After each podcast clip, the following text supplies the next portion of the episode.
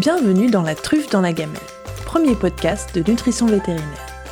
Je suis Charlotte Deveau, vétérinaire nutritionniste, et je vous propose de mettre ensemble la truffe dans la gamelle.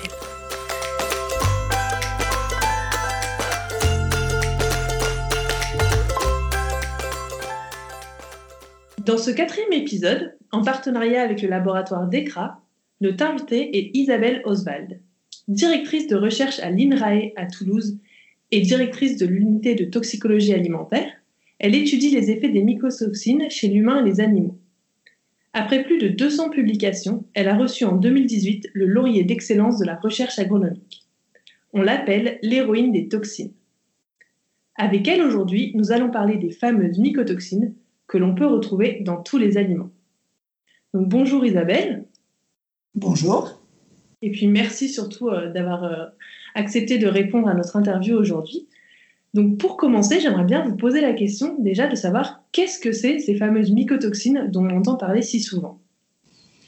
Alors les mycotoxines, comme leur nom l'indique, c'est des toxines produites par les champignons. On considère qu'il y a plus de 1000 mycotoxines qui existent. Et en France et en Europe, les mycotoxines les plus présentes sont celles qui sont produites par des champignons de type fusarium, comme par exemple euh, le déoxynivalénol ou la fumonisine. Il y a aussi d'autres mycotoxines qui sont produites par d'autres champignons, comme par exemple euh, Aspergillus, et qui produit une mycotoxine euh, qui s'appelle la flatoxine B1. Et la flatoxine B1 est le plus puissant cancérigène naturel. Mais alors, ces champignons, c'est pas des champignons comme on a l'habitude d'en croiser en forêt Non, c'est des petits champignons, c'est des moisissures. Donc, euh, toute, la plupart des moisissures sont capables de produire des mycotoxines. Donc, ça arrive euh, quand les, les aliments vont être moisis, en fait. Oui, mais le problème, c'est que les champignons peuvent se développer sur les aliments alors qu'on ne voit pas encore le développement des champignons. Les champignons sont là, mais ils ne sont pas suffisamment nombreux, ils n'ont pas suffisamment poussé pour qu'on les voit. Donc on peut avoir des mycotoxines dans un aliment où on ne voit pas une trace évidente de moisissure. Donc ils peuvent être d'apparence euh, saine et pour autant contaminés. Tout à fait. Un peu comme des bactéries en fait, qu'on ne voit pas. Tout à fait. Quels vont être les produits qui vont être le plus souvent contaminés par ces champignons? Alors, les mycotoxines ne sont pas une famille de contaminants euh, homogènes. Donc, il y a plein de mycotoxines différentes qui sont produites par plein de moisissures différentes. Et en fait, à peu près tous les aliments peuvent être contaminés par des mycotoxines. Le fait que dans notre alimentation, on ait une alimentation qui soit souvent à base de céréales fait qu'on s'intéresse beaucoup aux mycotoxines qu'on va retrouver dans les céréales, par exemple. Toi, ton travail, c'est de t'intéresser aux mycotoxines qu'on retrouve dans les céréales? C'est de m'intéresser aux mycotoxines qu'on retrouve dans les aliments, euh, globalement. Euh, moi, personnellement, je m'intéresse plus aux mycotoxines qu'on retrouve dans les céréales, mais je suis à la tête d'une équipe de recherche et j'ai par exemple un collègue qui s'intéresse beaucoup à une mycotoxine qu'on va retrouver plutôt dans la pomme. Alors, comment on fait euh, pour gérer cette contamination en, en mycotoxines, par exemple, nous, dans notre alimentation d'humains? Alors, le problème des mycotoxines, c'est que c'est des contaminants qui sont très résistants et en particulier très résistants aux process classiques utilisés en alimentation. Donc globalement, la plupart du temps, si on a une matière première qui est contaminée, l'aliment final sera contaminé. Donc la lutte contre les mycotoxines, c'est souvent une lutte intégrée qui va démarrer au niveau des champs, où on pourra avoir des pratiques culturales qui vont diminuer euh, la contamination en mycotoxines. Après, au niveau du stockage, où il faudra qu'il y ait un stockage qui euh, évite l'humidité pour éviter le développement de champignons. Voilà, il faut vraiment euh, faire attention tout au long de la chaîne pour limiter la contamination en mycotoxines. Donc, ce que tu me dis, c'est qu'en gros, c'est résistant à la cuisson. Tout à fait. Et donc, le seul moyen, euh, de, faut les prévenir, quoi. C'est, faut éviter que, parce qu'ils sont contaminés comment? Dans les champs? Alors, ça dépend. On distingue globalement, de façon assez euh, schématique, les mycotoxines qu'on appelle de champ, où effectivement, euh, on va avoir une contamination dans les champs, et on va distinguer aussi des mycotoxines qu'on appelle de stockage, où là, la contamination va se faire lors du stockage. Et donc actuellement, on édite par exemple des guides de bonnes pratiques, parce que là, on s'adresse plutôt aux agriculteurs et aux agricultrices, et on leur fait des recommandations pour pouvoir lutter contre ces mycotoxines. Tout à fait, il y a des bonnes pratiques pour pouvoir euh, diminuer autant que faire se peut la contamination en, mycotoxines. Et j'avais euh, lu un peu que cette fonction de la météo, les années très pluvieuses, je suppose que c'est pire. Sur les mycotoxines des champs, euh, la météo est vraiment très impactant. Mais là-dessus, c'est un peu compliqué c'est un peu compliqué d'agir. Alors on peut avoir peut-être des variétés qui sont plus, euh, plus résistantes, on peut avoir un travail du sol qui va diminuer euh, le niveau de contamination, mais c'est vrai que c'est compliqué. Alors nous, en, en humaine, les produits sont testés pour euh, les mycotoxines. Un industriel va s'assurer qu'il n'y a pas de mycotoxines dans ses matières premières? Il y a des hum, contrôles pour l'alimentation humaine et animale qui sont faits sur le niveau de mycotoxines dans les aliments à destination de l'homme et de l'animal pour les mycotoxines, mais comme, tout, comme pour tous les contaminants. Alors, on ne peut pas atteindre le zéro mycotoxine, c'est ça? Mais on peut, euh, on peut pas atteindre le zéro mycotoxine, mais c'est, je dirais, de façon plus générale, pour la plupart des contaminants, on dit jamais qu'on atteint le niveau zéro. Parce que qu'est-ce que le zéro? Ça dépend aussi de l'appareil de mesure qu'on va avoir. Les niveaux sont toujours marqués inférieurs à telle concentration parce qu'il faut avoir un instrument qui mesure la concentration.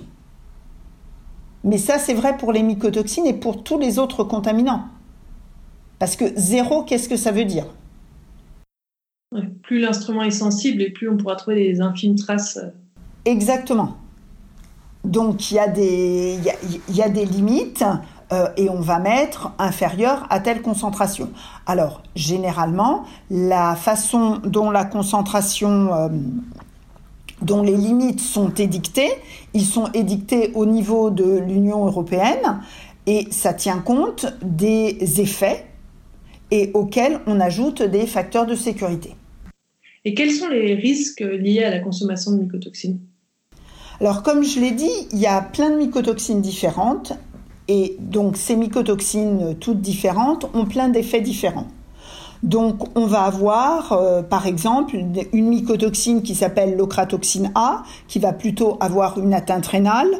On va avoir l'aflatoxine dont j'ai déjà parlé qui est un cancérigène naturel et qui va entraîner des cancers du foie. On va avoir le DON, déoxynivalénol, qui va lui, à forte dose, entraîner des vomissements, mais à plus faible dose, qui va altérer euh, la fonction de barrière de l'intestin et va entraîner aussi une inflammation. Donc le panel des effets est vraiment divers et dépend vraiment de la toxine qu'on considère. Et est-ce que maintenant on lutte mieux contre les mycotoxines qu'avant? Parce qu'en gros, nous on dit toujours oui, mais avant, ils avaient moins de cancer et tout ça. Donc, quand je vous entends dire que l'aflatoxine est cancérigène, je me dis, mais ah, si maintenant on met en place des mesures pour euh, qu'il y ait moins de contamination, est-ce que euh, avant, ils ne s'étaient pas plus contaminés en fait? Alors, on n'a pas forcément énormément de recul et des analyses sur un très grand nombre d'années qui euh, permet vraiment d'analyser cela, d'autant plus que la contamination en mycotoxines, elle est très saisonnière. C'est-à-dire que, comme on l'a dit tout à l'heure, la contamination en mycotoxines va, peut dépendre, en particulier pour les mycotoxines des champs, du climat et euh, de la pluie au moment de la floraison. Donc on peut comprendre que d'une année sur l'autre, on va avoir des variations de la contamination qui vont être très importantes. Et il y a aussi au niveau de l'évolution euh, de la contamination en mycotoxines quelque chose qui est important, qui est le changement climatique. Le changement climatique va faire que aujourd'hui, par exemple, des mycotoxines comme la flatoxine dont on a parlé tout à l'heure, qui avant était restreinte et une mycotoxine de pays chauds, avec le réchauffement climatique, on voit que cette mycotoxine peut atteindre des fois l'Europe alors que ça n'arrivait jamais avant. Ça fait combien de temps qu'on mesure les mycotoxines dans l'alimentation?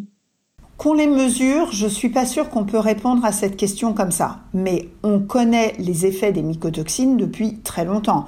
Par exemple, dès le Moyen Âge, on savait que l'ergot, en particulier l'ergot de seigle, avait des effets euh, délétères. Et il y a les tableaux de Bruegel, le mendiant, qui est typiquement un effet de la contamination en mycotoxines. Donc euh, les mycotoxines sont connues, je dirais, depuis la nuit des temps. Et, donc, et alors que maintenant, c'est pas quelque chose euh, qui nous arrive encore, ça, l'ergot de seigle. Bon, je pense qu'on mange plus trop de seigle, mais. Euh... Euh, oui et non. Les niveaux de mycotoxines par rapport à des temps très anciens ont baissé et on a beaucoup moins d'intoxication aiguë. Mais par exemple, dans les années 2000, il y a eu plus d'une centaine de morts en Afrique dues à la flatoxine. Donc ça a baissé, mais c'est encore là. Est-ce que vous savez si le pet food, parce que nous, notre sujet, c'est l'alimentation des chiens et des chats, est un produit très contaminé par les mycotoxines? Alors, je ne sais pas. Il y a des mycotoxines dans le pet food, comme je dirais dans tous les aliments. Parce que nous aussi, euh, en gros, euh, ce qu'on mange, donc euh, nos pommes et nos, notre riz, peuvent être contaminés aussi à faible dose par des mycotoxines. Tout à fait notre, euh, nos, nos, aliments sont contaminés par des mycotoxines. On estime aujourd'hui qu'il y a 50 à 70% des denrées qui sont contaminées, heureusement à des niveaux euh, très faibles, mais donc c'est pas quelque chose de, euh, d'anecdotique. Donc c'est pour ça que je dis que le pet food est aussi contaminé. Oui, si 50 à 70% de tout est contaminé, il n'y a pas de raison que, que ce soit le cas. Et c'est quelque chose qu'on peut faire pour diminuer notre ingestion de mycotoxines ou on n'a aucun moyen d'agir en tant que consommateur et consommatrice Ce que j'ai dit tout à l'heure, il y a des contrôles qui sont faits pour essayer, pour vérifier que les niveaux de contamination ne sont pas trop élevés. Il y a des cahiers, des charges qui sont mis en place pour ça.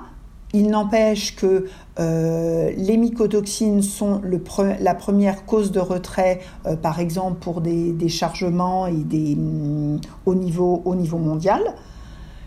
Au niveau individuel, qu'est-ce qu'on peut faire? Eh ben, euh, je veux dire, la première chose, c'est plus on aura une alimentation variée, plus le risque sera faible, parce que ben, si un aliment est contaminé, les autres ne seront pas contaminés mais ce que je disais au départ, c'est que généralement, la lutte contre des mycotoxines est vraiment une lutte intégrée.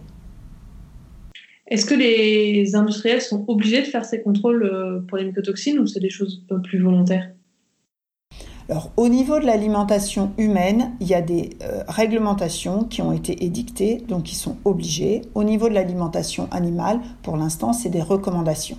Donc, c'est sur une base volontaire. Voilà mais c'est souvent dans les cahiers des charges, donc euh, c'est des recommandations qui, qui sont très souvent euh, suivies. Est-ce que le bio est plus contaminé que l'agriculture conventionnelle?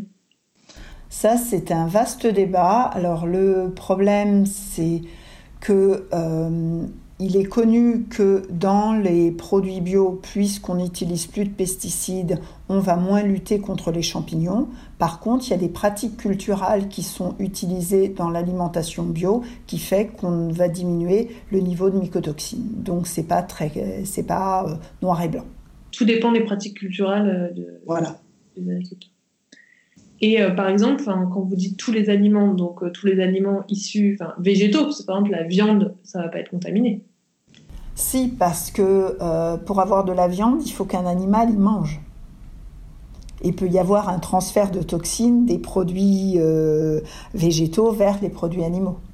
Donc si un animal mange euh, des végétaux contaminés par des mycotoxines, elles peuvent se retrouver dans les muscles, dans la viande? Oui. Alors, on est quand même plus exposé aujourd'hui, les études d'alimentation totale et tout montrent qu'on est plus exposé par, par les végétaux que par euh, la viande ou les produits d'origine animaux, mais on en retrouve aussi dans les produits d'origine animaux. Donc en fait, les mycotoxines, euh, il y en a partout, on ne peut pas euh, les éviter. Et il n'y a que. en, humaine, on peut être un peu rassurant en disant que si les analyses sont obligatoires, si jamais la matière première est contaminée, bah, du coup, elle est, elle est éliminée, on la brûle? Tout à fait. D'accord. Et en pet food, il faut s'assurer en fait que le fabricant fasse des analyses contre les mycotoxines si c'est un sujet qui nous inquiète. Mais de toute façon, c'est partout. Tout à fait, malheureusement. Et, et, en plus, bientôt, à cause du réchauffement climatique, on aura des mycotoxines encore plus méchantes. C'est malheureusement le cas. On risque d'avoir plus d'aflatoxine avec le réchauffement climatique. Parce que l'aflatoxine, originellement, c'est pas chez nous? Non, globalement, l'aflatoxine, le champignon a besoin de conditions de température et d'humidité qui sont plutôt celles euh, des régions chaudes. Mais euh, ce qui a été montré, c'est qu'avec le réchauffement climatique, on a trouvé de l'aflatoxine, on commence à en trouver en Europe. Mais là, actuellement, on mange quand même beaucoup d'aliments importés, donc on pourrait déjà en avoir. Oui, mais c'est pour ça que, par exemple, la lutte contre la flatoxine, avant, était aussi basée juste être euh, très sévère au niveau de l'importation. Et c'est encore le cas. Les mycotoxines peuvent se retrouver dans des produits importés et euh, il y a des contrôles qui sont faits sur les produits importés, sur leur euh, contamination. J'ai vu que le mycotoxine pouvait agir aussi sur la réponse à la vaccination. Alors ça, ça m'a intriguée. Alors, euh, nous, ce qu'on a, on a pas mal travaillé sur l'effet des mycotoxines sur le système immunitaire, en ayant un petit peu deux axes de recherche. Le système immunitaire, il sert à se protéger des infections. Donc, regardez, est-ce que les mycotoxines entraînaient une sensibilité accrue aux infections? Mais le système immunitaire, il sert aussi lors de la vaccination. Et ce qu'on a montré effectivement, c'est que euh, les mycotoxines pouvaient diminuer la réponse vaccinale. On le verra avec un délai et on se rappellera plus de quel était l'aliment qu'on a donné au moment de la vaccination. Est-ce que cet échec de vaccination est effectivement dû, par exemple, à la présence de mycotoxines au moment de la vaccination? Oui, c'est pas immédiat. Mais du coup, les mycotoxines, elles s'accumulent pas. C'est l'aliment qu'on a mangé au moment de la vaccination. C'est pas parce qu'on a une alimentation riche en mycotoxines sur une longue période. Non, malheureusement, c'est pas aussi simple que ça. Le problème aujourd'hui pour les mycotoxines, mais comme pour tous les contaminants, ce qu'on essaye de savoir, c'est vraiment quelles vont être les conséquences d'une exposition pendant une longue période à de faibles, voire de très faibles doses.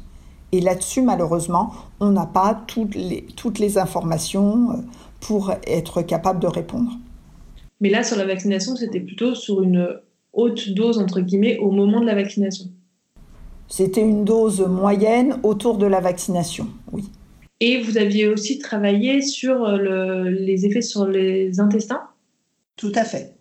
Donc nous, on a beaucoup de... Enfin, on diagnostique de plus en plus de maladies inflammatoires euh, chroniques des intestins. Donc, euh, est-ce que dans ces cas-là, il faudrait vraiment qu'on fasse attention à prendre un, un pet fooder qui analyse euh, ces, ces teneurs en mycotoxines? Nous, on a, on a étudié ça dans des modèles animaux et on a montré que euh, les mycotoxines étaient capables d'aggraver, enfin une mycotoxine qui s'appelle le déoxynivalénol, qui a un effet inflammatoire, est capable d'aggraver les maladies chroniques de l'intestin dans un modèle, euh, dans un modèle rat, on a été capable de montrer ça. Donc vous, vous cultivez des mycotoxines au labo? Euh, oui, mes collègues peuvent en cultiver, mais on peut aussi en, on peut aussi en acheter. Parfait. Eh ben, je pense qu'on a fait le tour. Euh, c'était très intéressant. On a appris. Bon, ça nous rend un petit peu impuissants, mais au moins, je pense que ça fait relativiser le, stress autour des mycotoxines parce que de toute façon, euh, on ne peut pas trop y échapper. Et remplacer euh, les céréales par autre chose ne résoudra pas forcément le problème. Donc merci beaucoup de nous avoir éclairé sur ce sujet et, et bonne continuation dans vos recherches. Merci.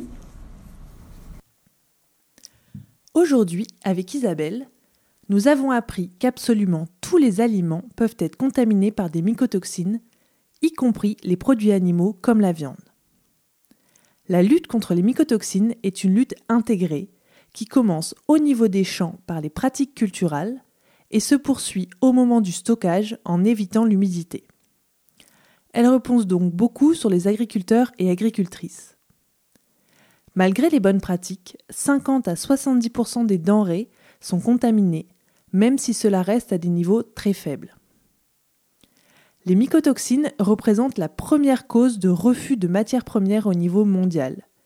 Les chargements contaminés doivent alors être incinérés. Une alimentation variée permet de diminuer le risque.